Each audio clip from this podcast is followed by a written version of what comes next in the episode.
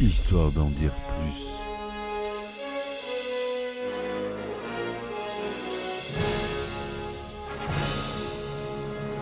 Eh ben attendez, on est en France. Allez, cul sec.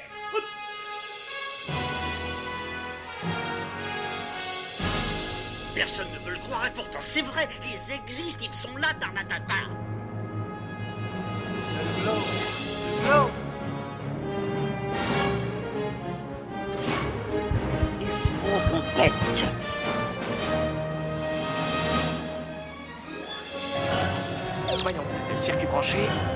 convecteur temporel temporisé.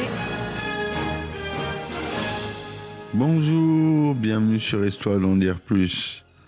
Aujourd'hui, on parle d'un film avec Sean Connery, un film de John McTiernan réalisé en 1990.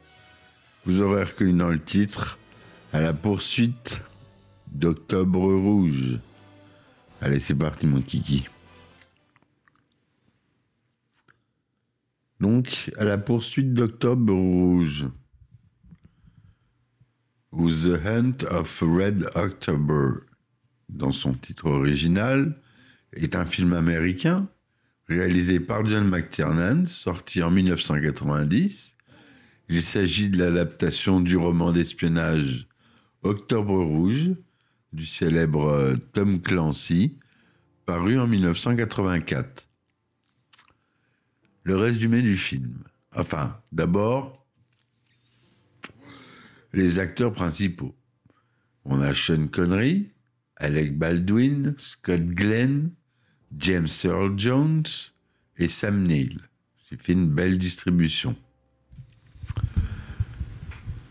En 1984, lors de la guerre froide, le sous-marin russe de classe Typhoon, Octobre Rouge, fleuron de la marine soviétique, est équipé d'un nouveau système de propulsion silencieux appelé la chenille, qui le rend indétectable au sonar. Les premiers essais du navire sont confiés au commandant Marcus, Marco Ramius, vétéran de la marine soviétique, aux états de service irréprochables. Ce dernier, qui a compris que ce sous-marin est équipé d'armes nucléaires de première frappe, désobéit aux ordres et met le cap sur les États-Unis afin de passer à l'ouest. L'état-major soviétique est informé de ses intentions par une lettre que Ramius a postée avant son départ. Les soviétiques font alors tout pour empêcher Ramius de livrer le sous-marin aux Américains, y compris en leur annonçant que Ramius, dans une crise de folie, veut les attaquer afin de les forcer à détruire eux-mêmes le sous-marin s'ils le détectent. Du côté américain, Jack Ryan, un analyste de la CIA, qui connaît Ramus, en arrive à la conclusion que celui-ci souhaite réellement passer à l'ouest, c'est-à-dire passer dans le camp ennemi, hein, enfin des Russes, camp américain. Les militaires américains ne sont pas convaincus, mais le responsable du gouvernement, le conseiller de la sécurité nationale, Jeffrey Pelt, donne trois jours à Ryan pour prouver sa théorie. Il est envoyé sur un porte-avions au milieu de l'Atlantique, et pendant ce temps, après un certain retard, Tupolev, le commandant du sous-marin d'attaque de classe Alpha, Kronalov, reçoit également l'ordre d'intercepter de détruire l'Octobre Rouge. Dans l'océan Atlantique, le sous-marin américain USS Dallas tente de suivre la piste de l'Octobre Rouge. En raison des actions d'un saboteur inconnu, la chenille de l'Octobre Rouge fonctionne mal lors de manœuvres risquées dans un étroit canyon sous-marin. C'est alors que Jones, un expert en détection sonar du bâtiment américain, trouve un moyen de repérer le sous-marin soviétique. Lorsque Jack Ryan l'apprend, il se fait héliporter jusqu'à l'USS Dallas, mais à peine arrivé à bord, Mancuso, le, le commandant du navire, reçoit l'ordre de détruire l'Octobre Rouge. Ryan le persuade cependant de tenter de communiquer par signaux visuels en surface avec le sous-marin soviétique avant d'exécuter son ordre. Ramius, stupéfait que les Américains aient correctement deviné son plan, accepte l'aide de Ryan. Il organise alors une fausse alarme de réacteur nucléaire, ordonnant à son équipage d'abandonner le navire. Et après qu'une frégate américaine a été repérée, se dirigeant droit vers eux, Ramus s'immerge en effectif réduit, laissant son équipage dans des radeaux de sauvetage. Le navire américain lance une torpille pour détruire le sous-marin, mais celle-ci est autodétruite par l'amiral Greer depuis le PC de commandement, tout en donnant l'illusion que l'Octobre Rouge est vraiment attaqué. Pendant ce temps, sous l'eau, Ryan, Mancuso et Jones montent à bord via un mini sous-marin de sauvetage, après quoi Ramius demande l'asile pour lui-même et ses officiers. L'Octobre Rouge est soudainement attaqué, attaqué par le Konovalov, alors que les deux sous-marins soviétiques manœuvrent. L'un des cuisiniers de l'Octobre Rouge, Loginov, un agent infiltré du GRU et le saboteur secret, ouvre le feu sur le pont. Loginov blesse mortellement le premier officier Vassili Barodin avant de se retirer dans la soute des missiles nucléaires. Ryan et Ramus le poursuivent. Loginov blesse mortellement le blesse Ramus à l'épaule, mais Ryan tue Loginov avant qu'il ne puisse allumer un missile. Pendant ce temps, l'Octobre Rouge effectue des manœuvres d'évitement avec une diversion fournie par le Dallas, provoquant la destruction du bâtiment de Tupolev par sa propre torpille. L'équipage de l'Octobre Rouge, désormais secouru, assiste à l'explosion du Koronalov. Ignorant la présence de celui-ci, il pense que Ramis s'est sacrifié avec l'Octobre Rouge pour être éviter d'être abordé. Ryan et Ramus, leur subterfuge terminé, dirigent l'Octobre Rouge jusqu'au fleuve Penoboscot, dans le Maine, l'un des derniers endroits où les satellites russes le chercheraient. Ramus admet qu'il fait défection parce qu'après avoir reçu les plans de l'Octobre Rouge, il s'est rapidement rendu compte que le véritable objectif du navire était de lancer une première frappe nucléaire non provoquée contre les États-Unis et a conclu qu'il ne pourrait jamais soutenir une telle action.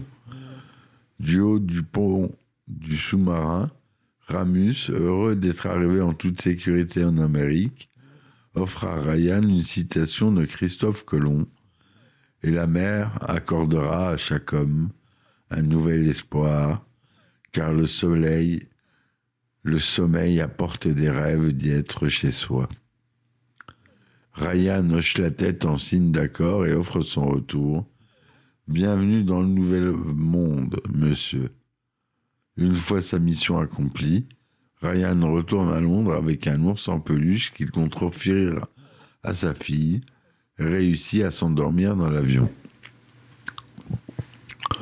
Voilà ce résumé du film qui, qui dure 135 minutes. Au scénario, on a Larry Ferguson et Donald E. Stewart, avec la participation non créditée de John Milius, un grand scénariste, Robert Garland et David Schaber, toujours d'après le roman de Tom Clancy, Octobre Rouge. La musique est de Basile Poulet-Doris. À la photographie, c'est Yann de Bonte qu'on retrouve, le célèbre. Les langues originales parlées dans le film sont l'anglais et le russe. C'est tourné en couleur Technicolor 35 mm de 35e, donc cinémascope. Son Dolby Stereo. C'est sorti aux États-Unis le 2 mars 1990 et en France le 29 août 1990. Sean Connery joue capitaine Marco Ramius, commandant de l'Octobre Rouge, Alec Baldwin, Jack Ryan, analyse de la CIA, Scott Glenn, capitaine Bart Mancuso, commandant de l'USS Dallas, Sam Neill, Vassili Borodin, officier en seconde de l'Octobre Rouge, James, James Earl Jones, il joue le directeur de la CIA, Josh Ackland, Andrei Lysenko, ambassadeur soviétique aux États-Unis. On a Tim Curry qui joue le docteur Yevgeny Petrov, médecin de bord de l'Octobre Rouge. Euh, qui c'est qu'on a de, connu? Anthony Peck qui joue le lieutenant Thompson, commandant second de l'USS Dallas. Voilà pour les plus connus. La production, donc le producteur Mace Neufeld met une option sur les droits du roman Octobre Rouge de Tom Clancy en février 1985. Même si le livre devient rapidement un best-seller, Mace peine à trouver un studio pour développer le film. L'intrigue est en effet jugée trop complexe. Après un an et demi, il trouve finalement du soutien chez Paramount Pictures. Larry E. Ferguson et Donald E. Stewart sont ensuite chargés d'écrire le scénario, alors que Mace Neufeld approche l'US Navy. La marine américaine est d'abord réticente, craignant que des informations secrètes soient révélées. Cependant, plusieurs amiraux sont fans de l'œuvre de Tom Clancy. De plus, la marine espère des retombées positives à l'instar de Top Gun en 86 et son impact sur le recrutement. Robert Garland, John Milius et David Schaber participent comme script docteurs mais ne sont pas crédités. L'équipe du film est alors autorisée à accéder à plusieurs sous-marins de classe Los Angeles notamment l'USS Chicago et l'USS Portsmouth. John McTernan est choisi comme réalisateur. Il abandonne ainsi la possibilité de mettre en scène 58 minutes pour vivre, suite de son piège de cristal en 1988. Les acteurs Kevin Costner et Klaus Maria Brandauer sont initialement approchés pour tenir les rôles de Jack Ryan et de Marco Ramius. Kevin Costner préfère se concentrer sur Danse avec les loups. Klaus Maria Brandauer décline finalement la proposition parce qu'il vient de se casser une jambe. C'est lui qui propose alors Sean Connery, qu'il a connu pendant le tournage de James Bond, plus jamais, plus jamais. Le, le rôle de Jack Ryan est proposé à Harrison Ford, qui le trouve trop peu présent par rapport à Marco Ramius, il incarnera finalement le personnage dans deux autres adaptations du roman de Tom Clancy, Jeu de guerre en 92 et Danger immédiat en 94.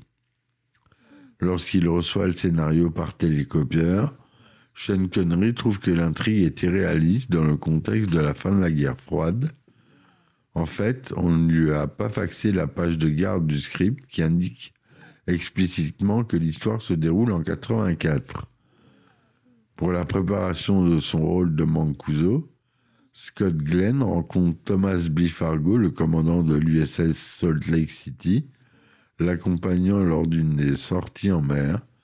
Il déclarera lors d'une interview que son interprétation a été très largement inspirée par le comportement qu'il a pu observer lors de ces quelques jours passés à bord.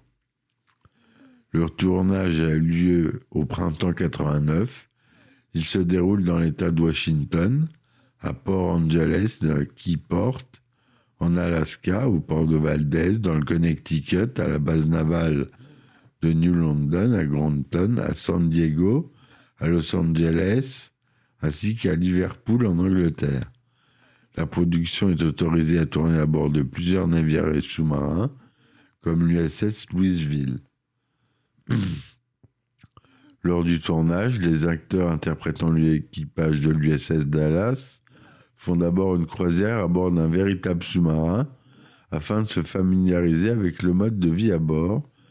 Aussi, c'est l'USS Houston qui joue le rôle de l'USS Dallas dans le film.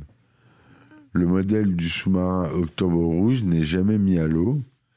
Il est suspendu par 12 câbles au-dessus d'une grille, ce qui donne la possibilité de l'incliner ou de le tourner lorsque c'est nécessaire.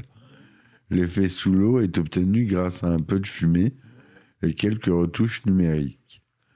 Le modèle du sous-marin Typhoon, vu en surface au début du film et vu en plongée, présente des erreurs grossières par rapport à la réalité. Le sous-marin tel qu'on le voit en surface est nettement plus petit que les vrais Typhoon. Il est trop bas sur l'eau, les formes du kiosque sont loin de la réalité, et les appareils de manœuvre, gouvernail et hélices, n'ont pas grand-chose de commun avec la réalité non plus. On peut s'en étonner s'agissant du sujet central du film. D'autant que sur l'ordinateur de l'agent de la CIA, Jack Ryan, la silhouette animée du navire est, elle, très fidèle à la réalité. Côté vue intérieure du Typhoon, c'est totalement fantaisiste. Les scènes qui se déroulent dans la tranche missile montrent un environnement qui n'existe pas. À bord des Typhoon, les silos à missiles se trouvent entre les deux coques pressurisées disposées en catamaran sous la coque externe. Les silos sont donc hors de vue. Le poste central du Typhoon n'est pas réaliste du tout et ressemble davantage à un décor de boîte de nuit. Pour distinguer les différents intérieurs des sous-marins, les scènes du film situées dans le sous-marin américain sont baignées d'une lumière rouge, bleue, rouge, bleue dans celle de l'octobre rouge soviétique et verte dans le VK Konolalov, le sous-marin du commandant Tupolev. Par ailleurs, le décor du poste dans, des couleurs bariolées, un vrai poste central de Typhoon est très éclairé et assez vaste. Les équipements qui tapissent les cloisons sont de couleur écrue, comme dans tous les sous-marins soviétiques et russes. Différence entre le roman et le film.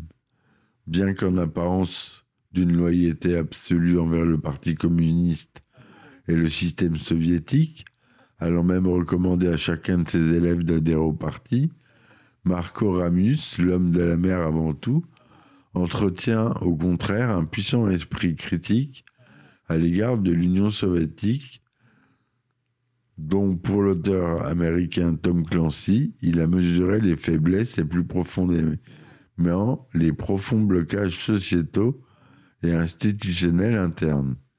L'événement déclencheur va être la mort de son épouse, victime d'un chirurgien ivre qui opère sa femme en urgence sans avoir de médicaments adéquats.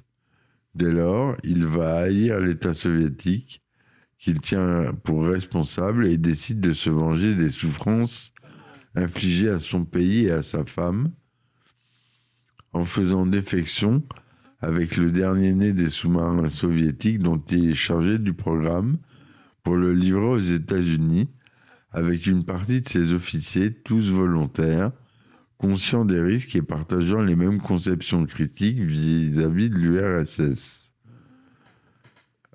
à sa sortie en salle, à la poursuite d'Octobre Rouge, reçoit des critiques négatives de la plupart des revues majeures, mais devient en dépit d'elle un des succès de l'année au box-office. Bien que le film a été tourné quelques années après l'effondrement du régime soviétique, et indépendamment du fait que l'action se déroule au milieu des années 80, le traitement de l'univers soviétique ressemble à s'y méprendre à ce qu'il était en pleine guerre froide, reprenant des clichés caricaturaux et désuets. Dans sa critique, Al Hinson du Washington Post écrit Rien ne se passe, du moins pas à l'écran. Il n'y a pas grand-chose à regarder lorsqu'enfin arrivent les scènes d'action. Les images sous-marines sont obscures et impossibles à suivre. Pour Vincent Canby du New York Times, M. McTiernan n'est pas un réalisateur subtil. Le public est averti par un mot et une musique lorsqu'il doit craindre le pire, même si l'action à l'écran le lui dit le contraire. Pour David Hanson de Newsweek, c'est au niveau des tripes que Top Rouge déçoit comme une bouilloire trop pleine. Elle met trop en avant trop longtemps pour avant d'arriver à ébullition. Cependant, pour euh, le fameux critique euh, que je cite souvent, Roger Tabert du Chicago Sun-Times, À la poursuite d'Octobre Rouge est un film efficace qui nous plonge dans un jeu habile et trompeur. En 2003, Nick Schrager de Slant Magazine note que le film a admirablement résisté à l'épreuve du temps. Sur Rotten Tomatoes, il obtient 89% d'avis favorables sur 70 critiques, une note de 7,75 sur 10. Le consensus indique parfaitement interprété et rempli de suspense. Le film est un thriller sous-marin à l'ancienne avec beaucoup de puissance de feu à revendre. Sur Metacritic, 58% sur 22 critiques. Avis mitigé moyen. En France, il fera 1 141 000 entrées.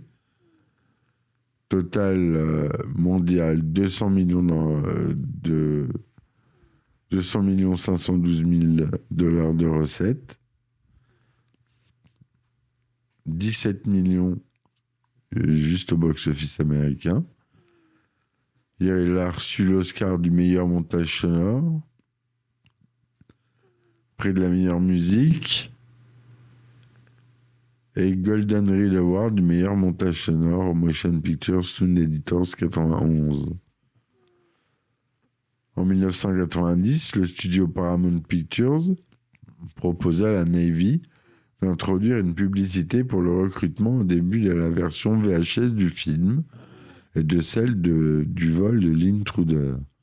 Une note interne, une agence de publicité au Pentagone, indiqua de refuser l'offre en notant que les deux films constituent déjà un outil de recrutement formidable pour les militaires, en particulier pour la Navy, et y ajouter une annonce de recrutement au début de ce qui est déjà une annonce de recrutement de deux heures serait redondant.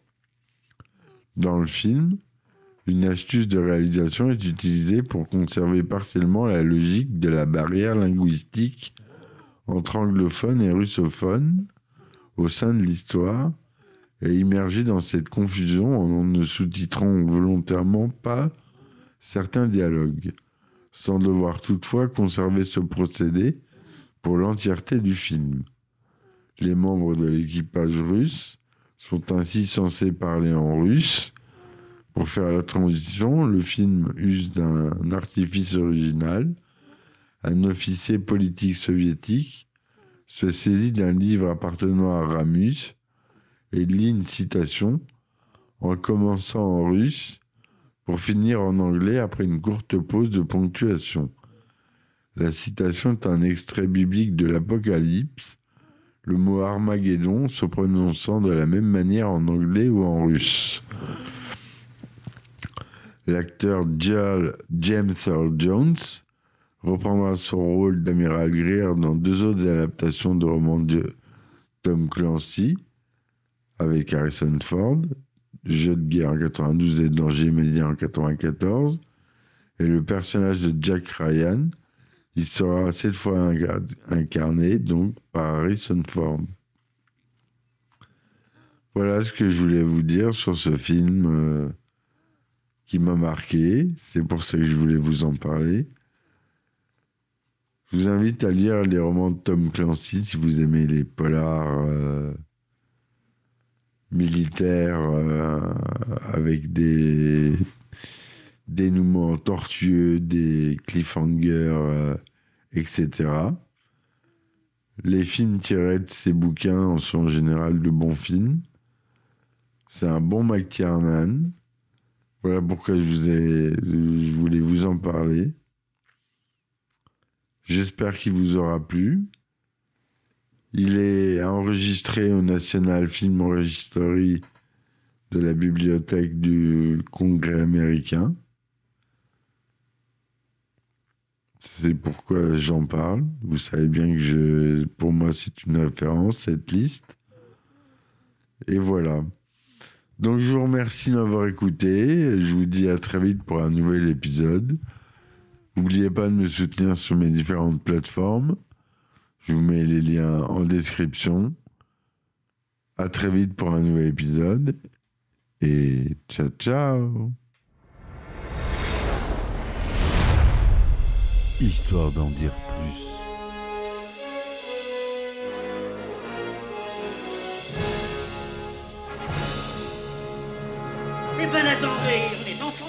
Allez, cul sec Hop.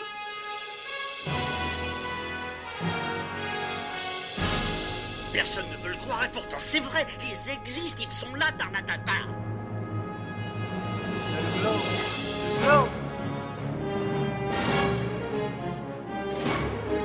Il faut qu'on pète.